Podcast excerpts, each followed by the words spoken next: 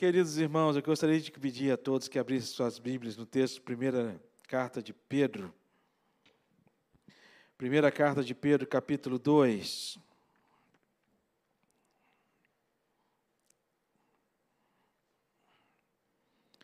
Primeira carta de Pedro, capítulo 2. Nós vamos ler do versículo 11 até o versículo 17. E vamos continuar conversando a respeito desse tema Dependência é um tema que a gente tem abordado nas quintas-feiras do mês de fevereiro. É um tema que tem a ver com o nosso relacionamento com Deus. Tem um cântico que nós cantamos, se eu, não, se eu não me engano, foi domingo pela manhã, que nós temos que descansar no Senhor. O meu trabalho é descansar no Senhor. E quando a gente olha esse texto aqui, nós vamos falar a respeito desse descanso, baseado nesse texto que Pedro escreve para a gente.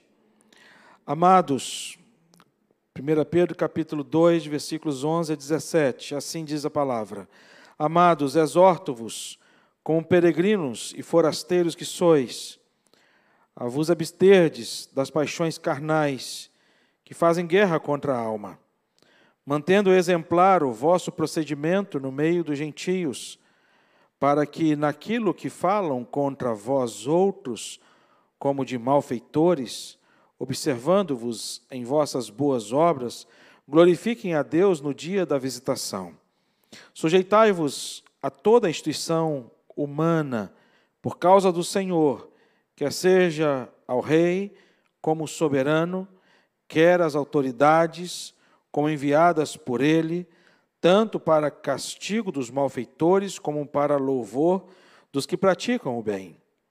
Porque assim é a vontade de Deus, que pela prática do bem façais emudecer a ignorância dos insensatos, como livres que sois, não usando, todavia, a liberdade por pretexto da malícia, mas vivendo como servos de Deus. Tratai todos com honra Amai os irmãos, temei a Deus e honrai o Rei. Até aqui. Senhor Deus, de maneira muito especial, pedimos que o Senhor fale ao nosso coração, através, ó Deus, desta palavra que acabamos de ler, que possa ser luz para o nosso caminho, que possa edificar a nossa vida e alimentar nossa alma. Oramos assim, Deus, gratos em nome de de Jesus. Amém. Pergunta que eu faço aos irmãos é: o que é ser dependente de Deus? Obrigado, Beto. O que é ser dependente de Deus? Há muitos cristãos que acham que dependência de Deus é uma questão, segue uma questão lógica. E que questão lógica é esta? A questão de dizer e afirmar o seguinte: bom, sou salvo. Uma vez que eu sou salvo, é, Deus é que salva, lógico, a salvação ela vem de Deus. Logo, eu não preciso me preocupar com a minha salvação, nem a salvação dos outros.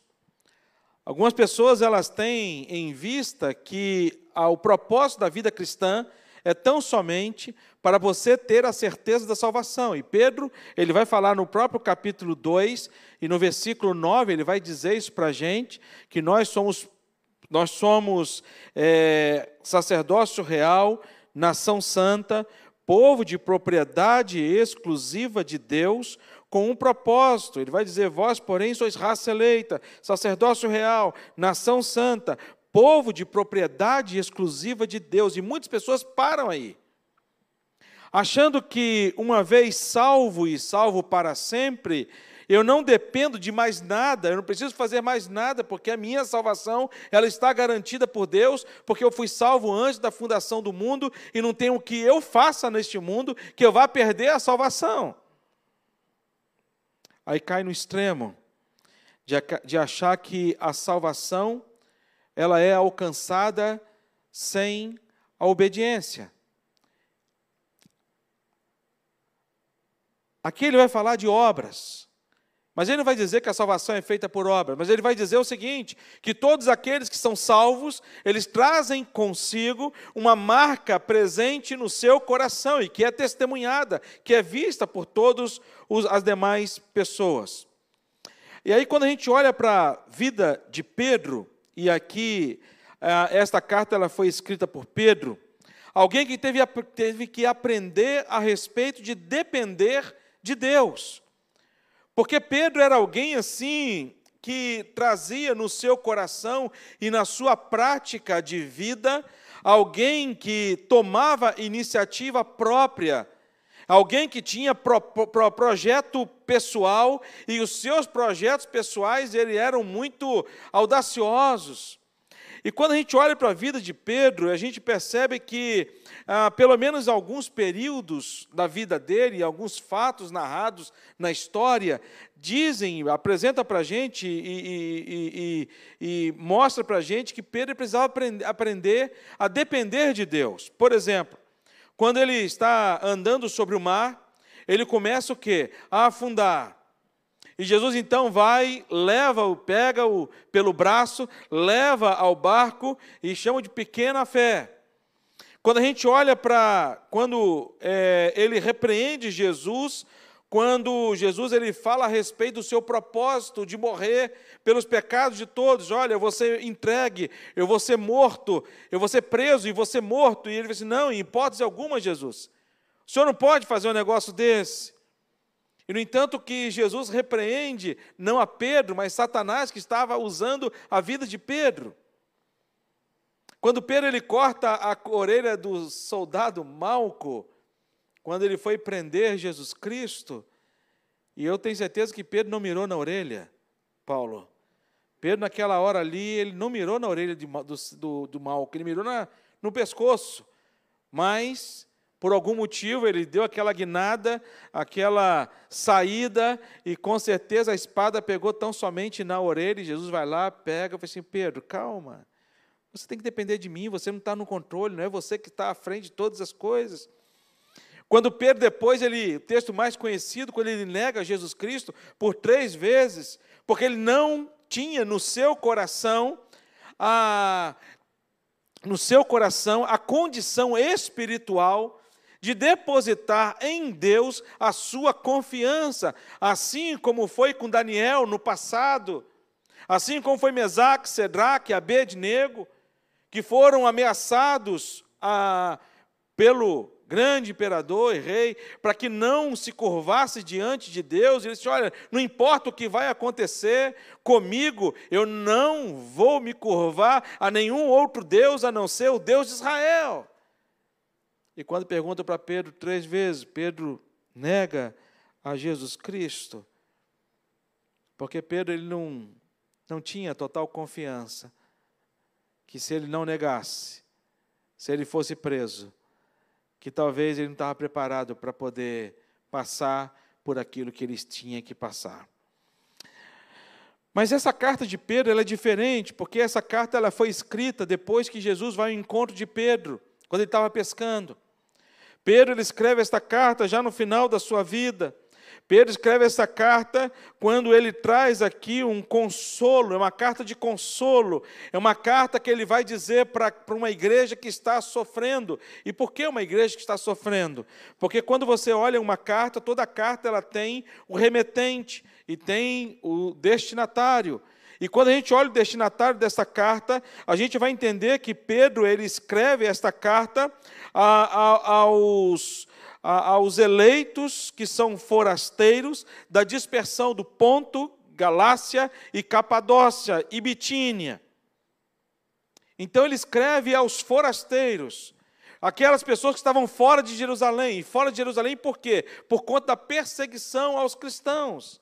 Eles estavam, ele, Pedro escreve uma carta para, para as pessoas que estavam sofrendo.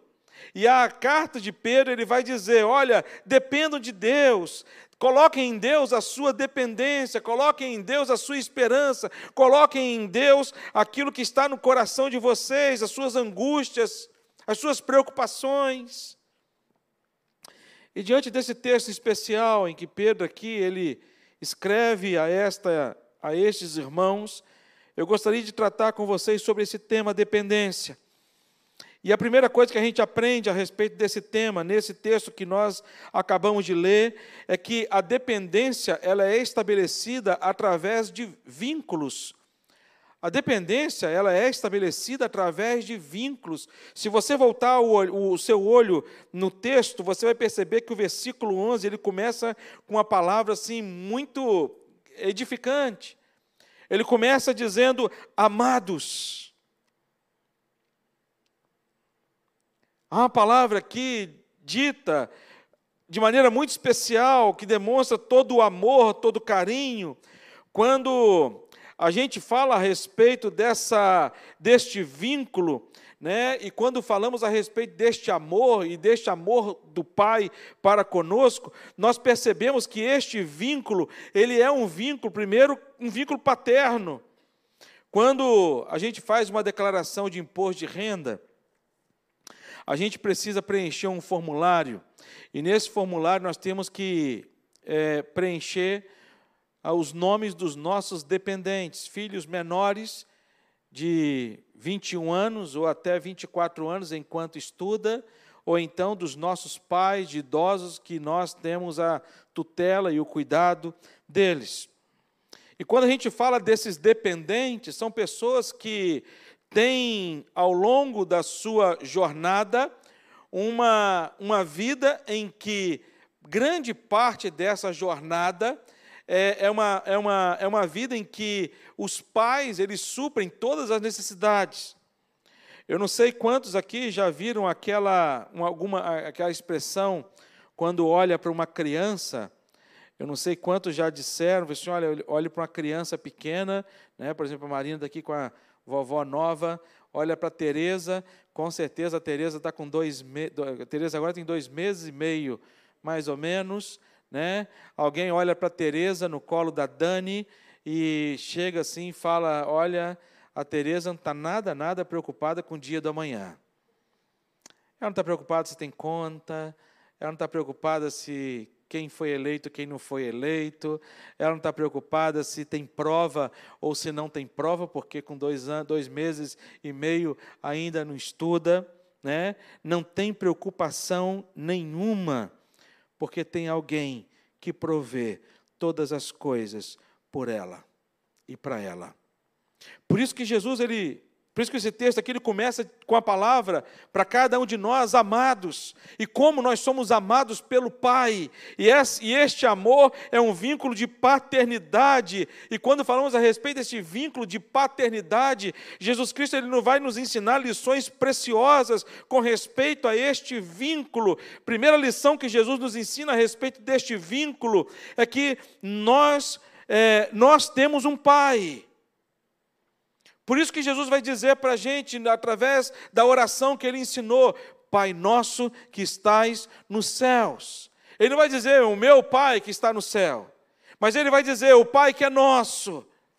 Eu não sei qual a sua relação com Deus. Eu não sei qual a sua relação com Deus, a ponto de você ter a consciência de fato do vínculo que você tem com o Pai.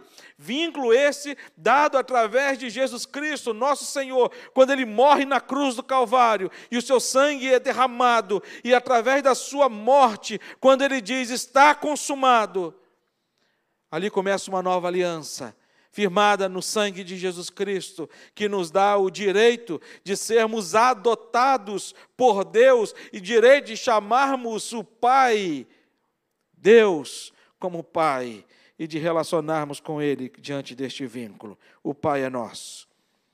A segunda coisa, não apenas que Deus é o nosso Pai, mas a, o vínculo da paternidade é que Ele supre todas as nossas necessidades. Por que, que nós devemos viver na dependência de Deus?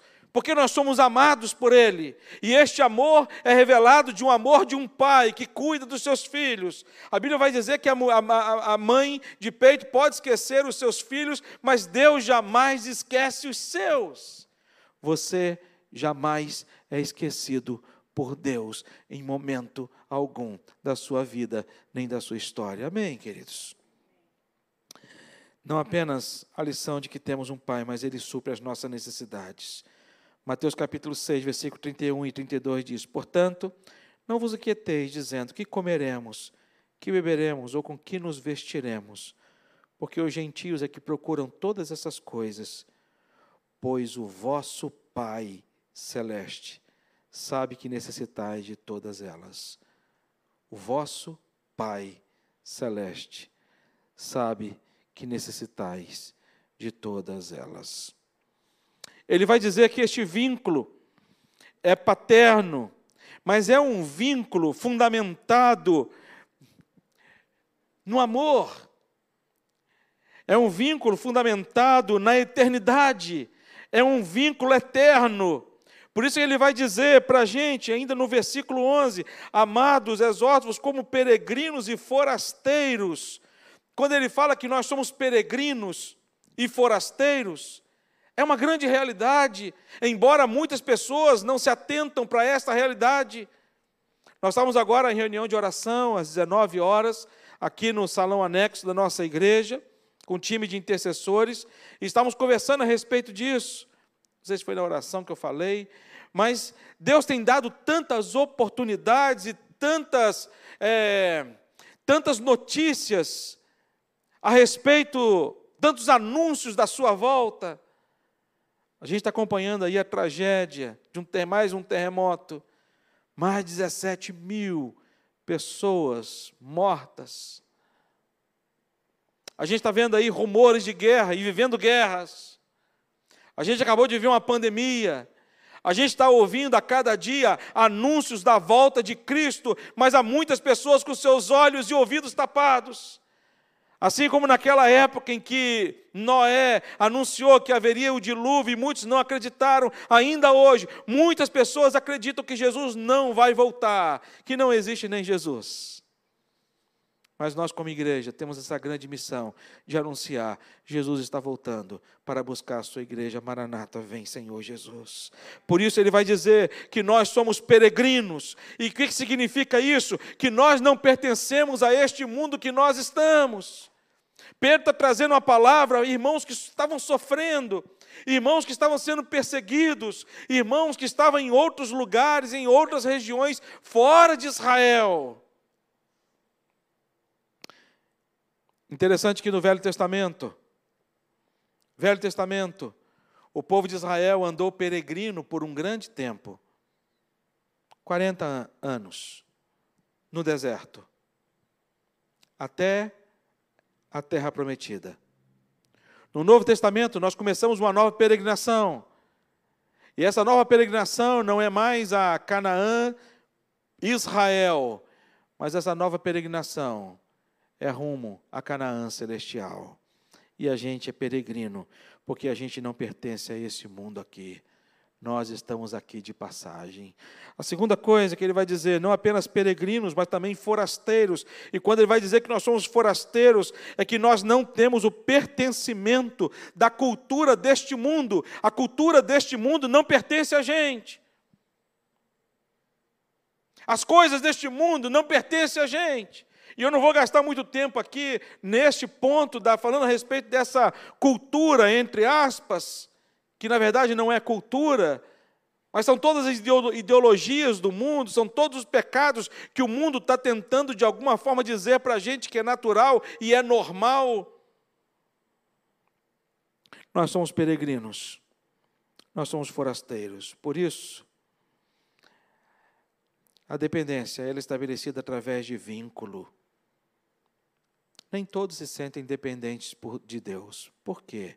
Primeiro, porque não se sentem amados, ainda não comprovaram o amor de Deus nas suas vidas e não sabem que este amor não é um amor passageiro, mas é um amor eterno, porque nós somos peregrinos. Um dia vamos deixar aqui e vamos viver a plenitude deste amor do Pai. Segunda coisa que a gente aprende da dependência é que ela é fundamentada através de procedimentos. Quando a gente olha, fundamentada através do procedimento.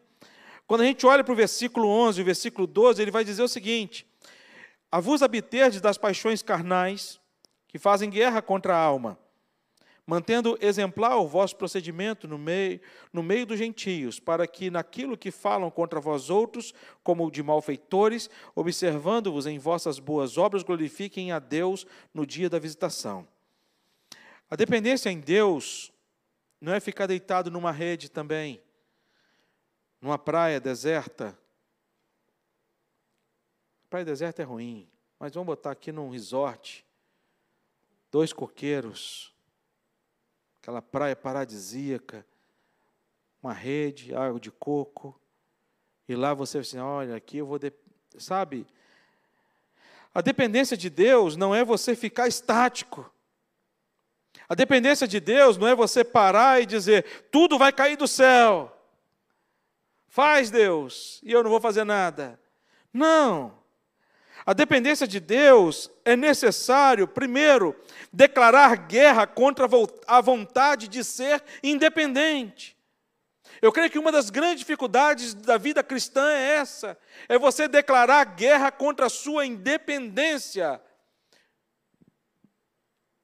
Porque todo homem ele quer lutar pela sua independência. E que independência é essa que eu estou dizendo? É o homem fazer aquilo que lhe dá vontade. A palavra de Deus vai dizer para os jovens: jovens, sacie seu coração naquilo, sacie a vontade do seu coração, a vontade.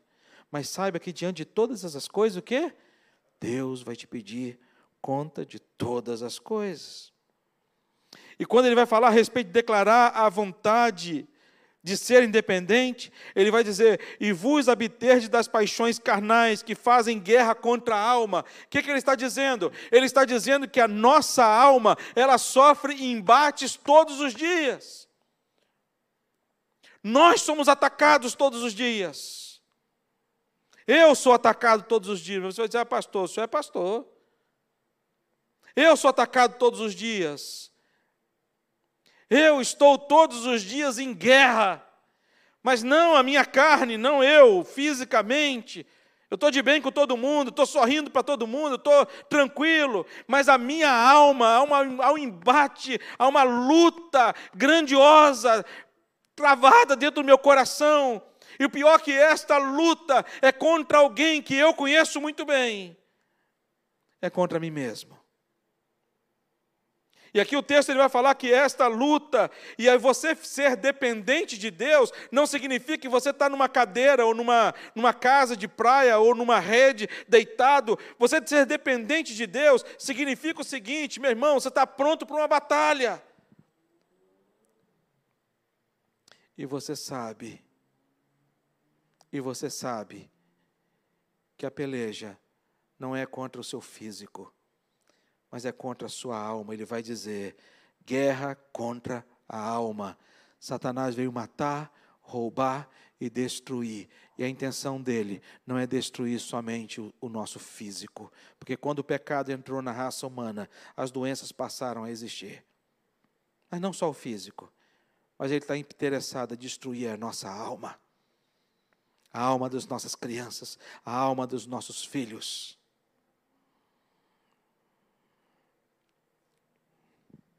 E algumas coisas importantes aqui. Ele vai falar de paixões carnais. E quando a gente fala em paixões carnais, logo na nossa mente vem o quê? Relacionamento sexual. Como se paixões carnais fosse tão somente relacionamento sexual. Porque para muitas pessoas, pecado só significa é, erros cometidos na área sexual. Mas quando a gente aprofunda o, o estudo, a gente percebe que ah, paixões carnais vai muito mais do que é, problemas na área do relacionamento sexual. Gálatas capítulo 5, versículo 19 a 21 vai dizer: Ora, as obras da carne, as obras da carne, que são as paixões carnais, são conhecidas e são prostituição, impureza, lascívia, idolatria, feitiçaria, inimizade, porfia, ciúme, iras, discórdia, dissensões, facções, inveja, bebediças e glutonarias. Então ele vai linkar aqui algumas. Dentro que o apóstolo Paulo vai linkar nos Gálatas, três fazem referência a sexo. Dois fazem, fazem referência à distorção do culto, idolatria e feitiçaria. Oito, oito paixões carnais sobre relacionamento, inimizades, porfias, ciúmes, iras, discórdias, dissensões, facções, invejas. E dois, domínio próprio, bebedice e glutonaria. O que, que o apóstolo Paulo está dizendo? O apóstolo Paulo está dizendo: declare guerra contra a vontade de ser independente. Declare guerra contra essas coisas. Segunda coisa que ele nos ensina a respeito desse segundo ponto, através do nosso procedimento, para isso é necessário procurar ser exemplo. Ele vai dizer: mantendo exemplar o vosso procedimento em meio aos gentios. Nós precisamos, queridos irmãos, lutar, batalhar contra a gente mesmo, lutar contra a nossa própria vontade, lutar contra aquele que ataca as nossas almas, e para poder lutar contra ele, é necessário que a gente tenha as armas do Espírito, é necessário que a gente esteja, fortalecido com toda a armadura que vem de Deus, e essa armadura que vem de Deus não é uma armadura que nós vamos sair aqui na rua, na Barra da Tijuca, passear no shopping, Barra Shopping ou qualquer outro shopping, sabe, com armadura, para todo mundo olhar para a gente assim, aquilo ali é um ET? Você fazer em casa um capacete da salvação, sair com o escudo da fé, mas eu tenho dito sempre que há muitas pessoas que, ah, que usam as armaduras de defesa. E esquece que a nossa armadura de ataque é a palavra de Deus. Nós precisamos. Dependência, em terceiro lugar, é submeter-se a soberania de Deus. Dependência de Deus é submeter-se à sua soberania. Por isso, no versículo 13, ele vai falar para a gente: sujeitai-vos a toda instituição humana por causa do Senhor, quer seja ao rei, quer seja como soberano. Deus rege todas as coisas, tanto as menores quanto as maiores. Todas as coisas estão sob a autoridade de Deus. Algumas coisas importantes a respeito dessa dependência. E a gente está vivendo diante de um Brasil, de um país polarizado. Nós estamos vivendo consequências dessa polarização. E diante dessa polarização, a gente tem que ter convicção no nosso coração é que não há instituição humana soberana. Não há instituição soberana.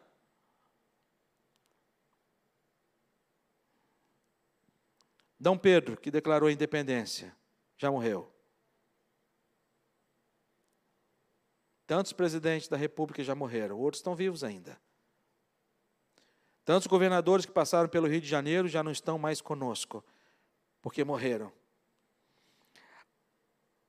Não há instituição humana que seja soberana. A segunda coisa, o povo ele é instrumento de Deus. Deus ele usa o povo como instrumento dele. E aí nós vivemos a democracia, nós elegemos. Os governos, os governos governam debaixo do governo de Deus. E é tão importante a gente saber disso. Os governos, eles governam debaixo do governo de Deus. Domingo aqui nós falamos sobre Josias, rei Josias, um rei que começou a reinar com oito anos de idade. Com 16 anos de idade, fez uma reforma religiosa gigantesca. Mas no final do seu reinado, rei Neco, do Egito, ele chega para Josias e fala assim: Olha, Deus mandou dizer para você que eu vou passar por aí, mas eu não vou pelejar contra você, não venha contra mim. Porque Deus mandou te dizer isso. Josias, assim, ah, Deus vai falar com o Neco? Jamais. Se Deus tivesse que falar, Deus ia falar comigo. Josias foi lá, pelejou e tomou uma flechada e morreu. Todos os governos governam debaixo do governo de Deus. Se você ler a história, você vai perceber que quando Deus ele envia as pragas para o Egito, quando vai em, vai em Romanos, lá em Romanos, apóstolo Paulo vai dizer aos romanos que Faraó ele não permitiu que saísse na primeira praga porque Deus tinha um propósito. Moisés ia lá falou assim: Olha, eu preciso que o meu povo saia. Eu falei assim: Não, não vou deixar sair. Vinha praga. Não, vou deixar sair. Ok. Não, mudei de ideia. Deus governa os governantes. Nabucodonosor, que foi invadir Jerusalém e levar Jerusalém cativo, para trazer juízo sobre o povo de Israel. O governo está nas mãos de Deus. E quando eu olho para os governos de hoje, meus queridos irmãos, Deus está orquestrando os governos de hoje para poder cumprir as suas promessas. A Bíblia fala para a gente que os últimos tempos não seriam fáceis. É desesperador quando a gente lê Apocalipse capítulo 12. Quando Jesus Cristo ele vai assunto aos céus, depois de morto ressurreto, quando ele chega nos céus, há uma grande festa no céu. Há uma grande celebração. Todos que estão no céu começam a cantar: chegou o nosso redentor, chegou a vitória do nosso povo, chegou aquele que é o Cordeiro de Deus, que tira o pecado do mundo. Mas ele, a Bíblia fala que houve grande batalha no céu. Os anjos de Deus pelejaram contra os anjos, a terça parte dos anjos. E eles foram expulsos do céu, porque lá não havia mais lugar para eles. E eles foram lançados para onde? Para a terra e para o mar. E a palavra que vem para a gente é desesperadora. Ai da terra e do mar. Porque o grande dragão, Satanás, foi lançado para a terra. E ele sabe que pouco tempo lhe resta. E sabe qual é a missão dele aqui na terra? Perseguir a igreja de Cristo Jesus. Perseguir a gente. Perseguir a nossa alma. Por isso, a nossa dependência tem que estar em Deus, porque eu não consigo proteger a minha alma.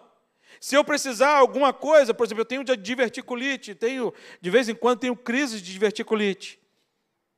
E eu corro para o hospital. Quando começo a ter febre, começo a ter a sensação de ter alguma coisa, vou para o hospital fazer tomografia e vai lá e o médico então fala, olha, preciso tomar antibiótico e aí me tem que ficar no hospital tomando antibiótico.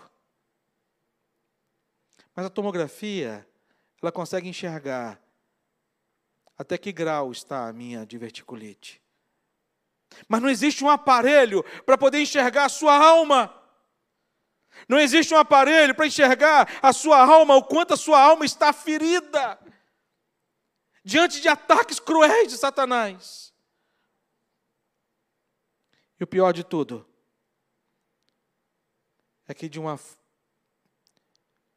chega um determinado momento que a nossa alma ela perde, ela para de sentir, ela para de sentir. Você se entrega. A Bíblia fala que Jesus, quando nos encontrou, nós estávamos mortos nos nossos delitos e nos nossos pecados. A nossa alma estava morta. E aí ele vem e dá vida. A quê? A alma. E só Ele pode fazer isso. Eu não posso fazer isso pelos meus filhos. Eu não posso fazer isso pela minha esposa. Eu não posso fazer isso por meus familiares. Eu não posso fazer isso por ninguém da minha igreja. Porque essa é uma questão pessoal. Por isso, igreja, acorda. Aqueles que estão em casa, acordem. Em último lugar, como é que vivem os dependentes? Dependência. Como é que vivem os dependentes? Ele vai dizer para a gente, em quarto e último lugar, em quarto e último lugar, ele vai dizer como vivem os dependentes. Versículo 17. Ele vai trazer uma palavra muito prática para cada um de nós. Ele vai dizer: Tratai todos com honra, amai os irmãos, temei a Deus, honrai o Rei.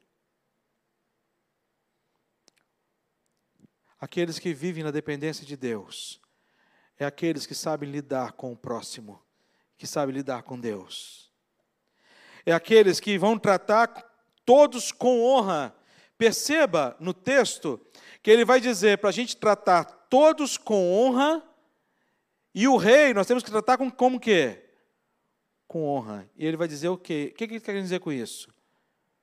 Assim como a gente trata um rei, a gente deve tratar todas as pessoas. A maneira como a gente tem que tratar as pessoas ele vai dizer para a gente: amai os irmãos. Amai os irmãos.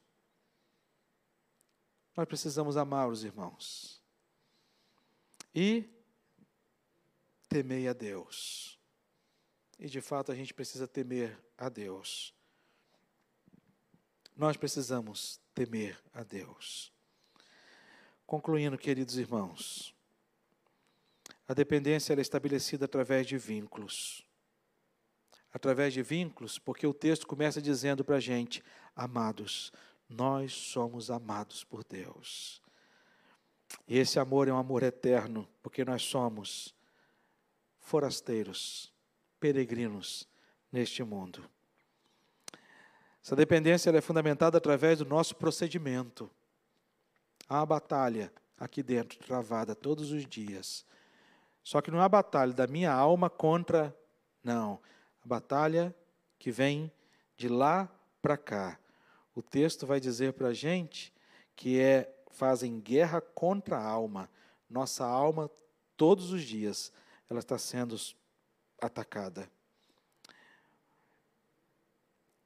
Dependência é submeter a soberania de Deus diante de tudo que a gente está vivendo, o mundo que a gente está vivendo, as autoridades constituídas e a gente deve viver diante dessa dependência, tratando todos com honra, amando os irmãos, temendo a Deus e honrando ao Rei de maneira igual.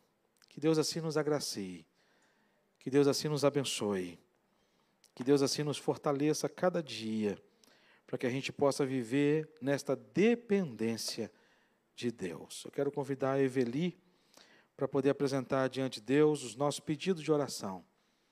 Nós temos orado ao Senhor, orado e clamado pela graça de Deus na vida de tantas pessoas que precisam e necessitam de oração, irmãos nós que estão em tratamento de saúde. Então nós vamos orar, colocar diante de Deus.